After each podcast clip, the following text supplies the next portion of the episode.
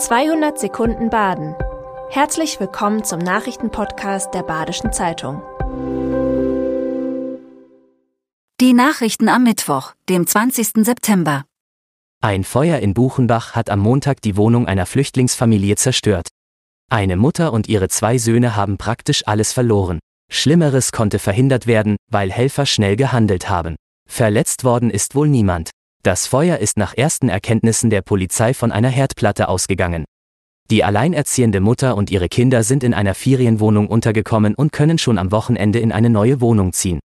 Knapp eine Woche nach der gravierenden Verschmutzung der L2 Emmendingen hat die Polizei jetzt eine heiße Spur. Mehrere tausend Fische und viele weitere Lebewesen sind dort durch ein Reinigungsmittel getötet worden. Das hochkonzentrierte Mittel ist wohl durch die Kanalisation über den Brettenbach in die Elz gelangt. Jetzt hat die Polizei aus der Bevölkerung einen Hinweis auf einen möglichen Täter erhalten. Der Straftatbestand der Gewässerverunreinigung ist laut Polizei auf jeden Fall erfüllt. Zusätzlich kämen auch Verstöße gegen den Artenschutz in Betracht.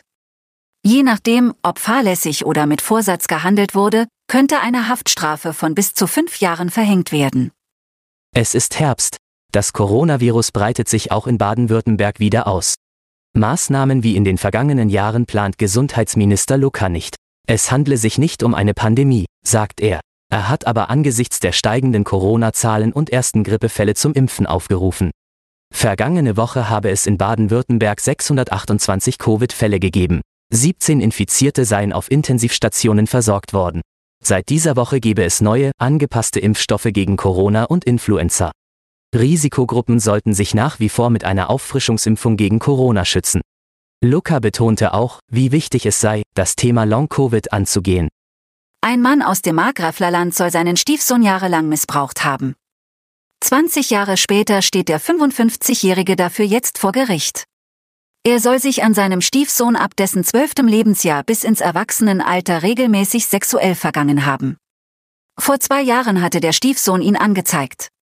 Fünf Prozesstage sind angesetzt. Der Angeklagte bestreitet die Vorwürfe. Bei einer Verurteilung droht ihm eine Haftstrafe zwischen zwei und 15 Jahren. Die Zeugenaussage des mutmaßlich Geschädigten fand unter Ausschluss der Öffentlichkeit statt, sowie auch die kommenden Schlussanträge.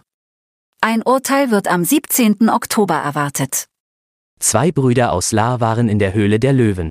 Bei der Start-up-Sendung haben Daniel und Simon Heitz am Montag ihre App Urban Challenger vorgestellt. Das Prinzip der App, spielerisch Städte entdecken, Aufgaben meistern und mit anderen Menschen in Kontakt kommen. Von der Idee sind die Investoren zunächst begeistert.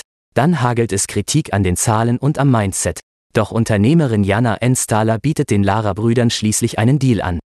Nun sollen die ersten Challenger-Städte an den Start gehen. Das war 200 Sekunden Baden. Immer montags bis freitags ab 6.30 Uhr. Aktuelle Nachrichten rund um die Uhr gibt's auf der Website der Badischen Zeitung badische-zeitung.de.